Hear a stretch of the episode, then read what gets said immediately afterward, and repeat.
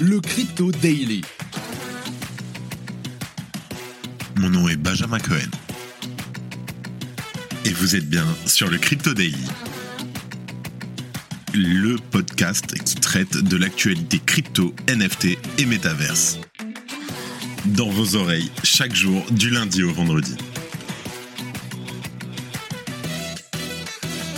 Salut, j'espère que tu vas bien. On se retrouve tout de suite pour un nouveau résumé de l'actualité quotidien sur le Crypto Daily. Aujourd'hui, on va parler du nouveau dégât collatéral de l'effondrement de l'exchange FTX. En effet, le célèbre fonds souverain singapourien Temasek a annoncé la perte de 275 millions de dollars suite à son investissement dans le groupe FTX. Pourtant, la société aurait procédé à 8 mois de recherche approfondie avant d'investir. En deuxième news, on va parler du nouveau document émis par la Security Commission of the Bahamas qui révèle que FTX Digital Markets, FDM, a transféré l'ensemble de ses actifs aux gendarmes financiers et donc au gouvernement bahaméen. En parallèle, ce dernier ne reconnaît pas la mise en faillite de la branche bahaméenne sous la protection de la juridiction américaine et un bras de fer pourrait désormais s'engager entre les deux pays. Alors que l'affaire FTX passe son plein suite aux récents événements, il s'avère que la gestion de l'entreprise elle-même était catastrophique depuis un bon moment déjà. John Ray III, le nouveau PDG de FTX, parle d'une situation sans précédent. Je cite, Jamais au cours de ma carrière je n'ai vu un échec aussi complet des contrôles d'entreprise et une absence aussi totale d'informations financières fiables qu'ici. Mais avant tout ça, et malheureusement c'est le dernier de la semaine, le coin du marché. Here comes the money. Here we go. Alors, nous enregistrons cet épisode, nous sommes le 18 novembre 2022 et il est 14h30. Nous avons un market cap global en hausse de 2%, ça fait plaisir, à 838 milliards de dollars. Un Bitcoin qui suit pareil en hausse de 2% à 16 800 dollars. Un Ethereum en hausse de 2,2% qui s'échange à 1220 dollars. En cinquième position, nous avons le BNB plus 3% à 273 dollars. En septième position, nous avons le XRP en hausse de 2%, le Cardano en hausse de 3%, le Dogecoin en hausse de 2,5% à 0,08 dollars et en dixième position, le Polygon Matic à 2,68% d'augmentation, soit 0,9 dollars. Le Solana en hausse de 2% et le FTT en baisse de 1%. Allez, tout de suite, on passe aux news. Pour commencer, on va parler du fonds singapourien Temasek qui a perdu près de 275 millions de dollars dans FTX. La jeunesse de l'industrie de la blockchain et des actifs numériques présente d'innombrables opportunités ainsi que des risques importants. C'est ainsi que débute le communiqué publié ce jeudi 17 novembre par le fonds souverain du Singapour Temasek. On apprend que Temasek a investi 210 millions de dollars pour acquérir 1% des parts du groupe FTX, ainsi que 65 millions de dollars supplémentaires dans la filiale FTX.us, via deux levées de fonds en octobre 2021 et en janvier 2022. Au total, cela représente 0,09% du portefeuille total du fonds singapourien, estimé à 430 milliards de dollars. Dans ce communiqué, Temasek justifie son investissement en expliquant que les échanges constituent un élément clé du système financier mondial.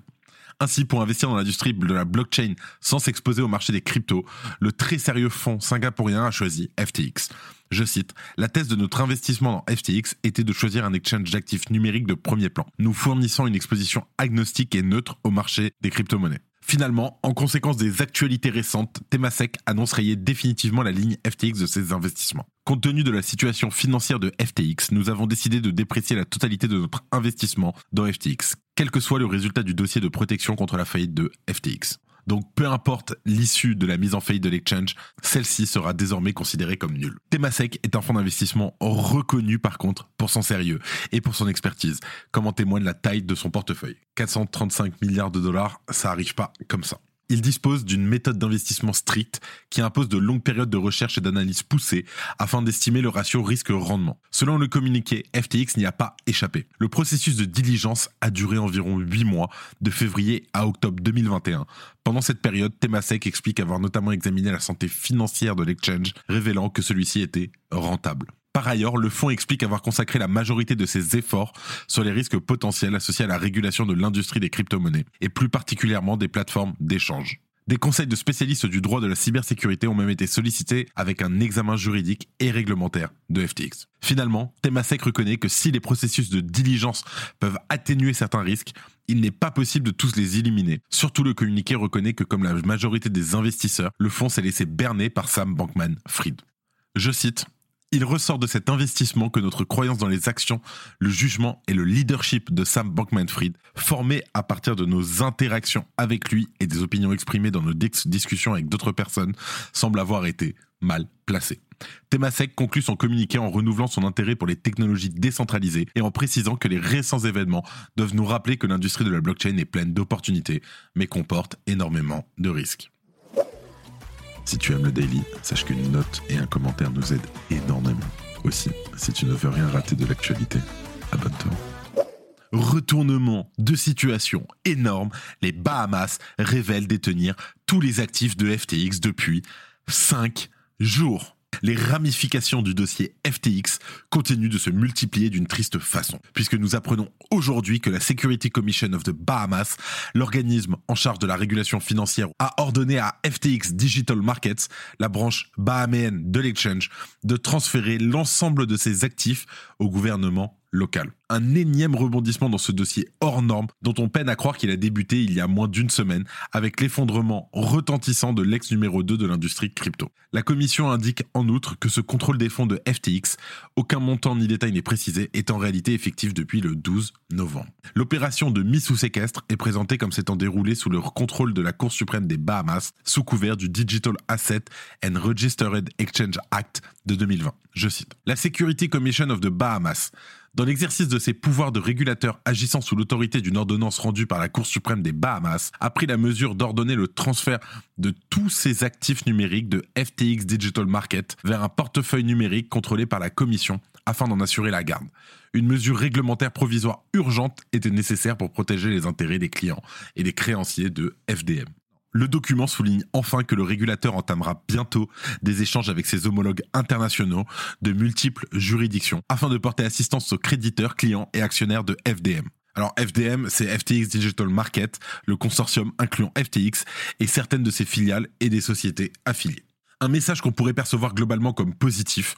En effet, un régulateur financier est en possession des biens des utilisateurs spoilés, ce qui est toujours préférable à les laisser à la fantaisie d'un Sam Bankman-Fried de plus en plus instable. Mais une démarche qui pourrait être source de crispation côté américain. En effet, on remarque dans le communiqué de presse de la SCB une mention rapide mais pour le moins inhabituelle qui renvoie très directement à l'actualité. En effet, le régulateur caribéen prend le soin de préciser qu'il ne reconnaît pas en l'état que FDM rentre dans le cadre de la mise sous protection du chapitre 11 du tribunal des faillites US. Je te mets un article qui explique en quoi consiste ce statut américain particulier dont Celsius en a bénéficié très récemment, un peu moins de l'an dernier, qui permet en fait notamment à une entreprise en difficulté de continuer ses opérations sous le contrôle de l'autorité judiciaire américaine. En tout cas, reprenons. Sauf que ce que dit en substance le gendarme financier des Caraïbes, c'est que si FTX doit faire faillite, ce sera sous sa juridiction et sûrement pas en territoire américain. Et pour enfoncer le clou de la provocation, le régulateur de la petite île à la fiscalité douce, mais à la poigne de fer, souligne donc avec ce communiqué que de toute façon, son gouvernement contrôle en réalité le fonds de FTX depuis plus de 5 jours. Une révélation choc et un gant sèchement envoyé à la figure des autorités américaines donc les Bahamas en plein double jeu. On le voit, les enjeux sont tels qu'ils se livrent ouvertement, mais très probablement, surtout en coulisses des luttes de pouvoir dont on imagine probablement pas la violence. Les fake news se mêlent ainsi aux informations contradictoires sur fond de guerre de communication. On se souviendra notamment que les Caraïbes sont vus reprocher d'avoir exercé des pressions afin que FTX ouvre les retraits prioritairement aux ressortissants des Caraïbes. C'est la nation insulaire a depuis démenti, assurant se soucier des utilisateurs victimes dans leur globalité.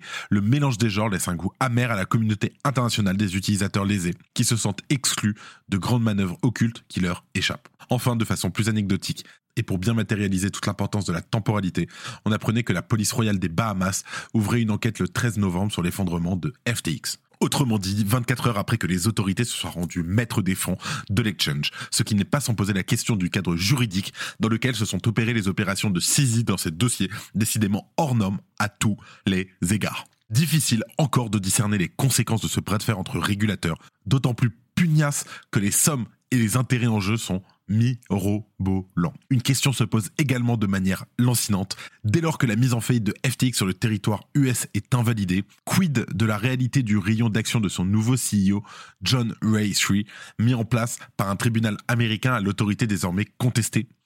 Pour les plus mauvaises raisons, le dossier FTX n'a décidément pas fini de faire parler de lui. Et t'inquiète pas, je sais que c'est le week-end, mais s'il y a besoin, toute l'équipe est prête pour te faire un épisode ce week-end, ou sinon on se retrouvera lundi.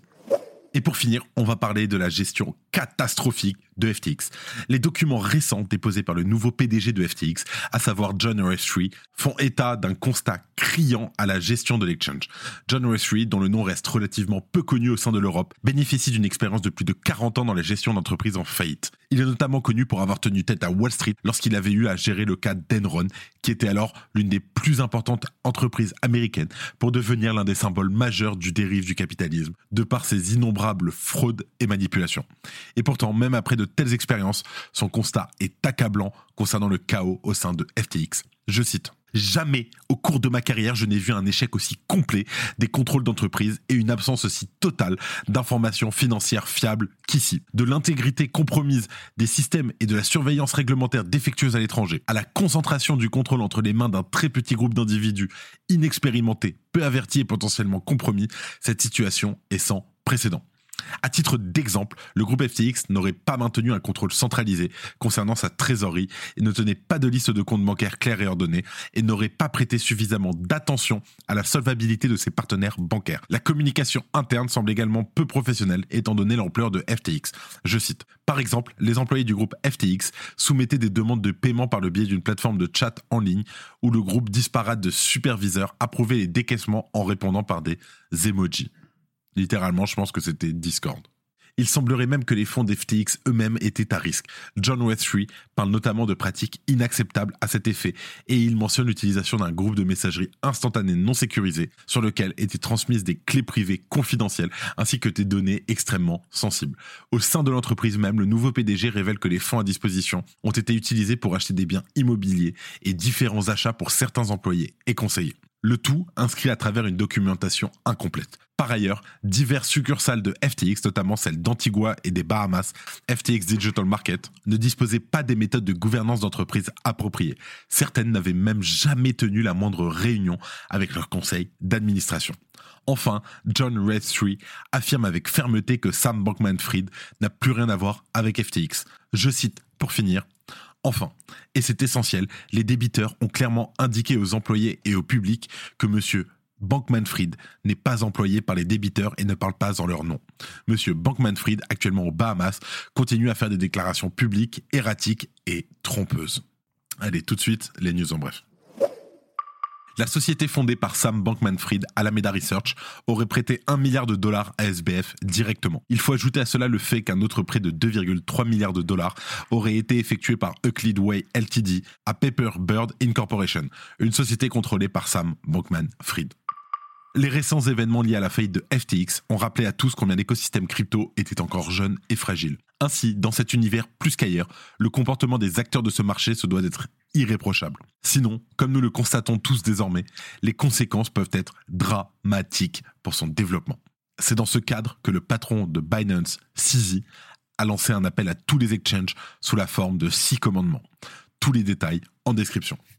Twitter, la crise continue. Alors qu'Elon Musk continue d'imposer un virage à 180 degrés à un nombre toujours plus réduit d'employés, c'est la stabilité même de la plateforme qui serait désormais en jeu. Des sources ont en effet confirmé que Twitter pourrait cesser de fonctionner dès ce soir. Voilà, c'est tout pour aujourd'hui et pour cette semaine. C'était une semaine de dingue. Merci à tous les auditeurs qui ont pris le temps d'écouter le Crypto Daily. Comme d'habitude, chaque vendredi, je tiens à remercier publiquement mon équipe. Donc merci à Oscar, Simon et Chirel qui viennent de nous rejoindre pour cette semaine au top. Sur ce, je te souhaite un très bon week-end et moi, je te dis à lundi. C'était Benjamin pour le Crypto. Merci et à très vite.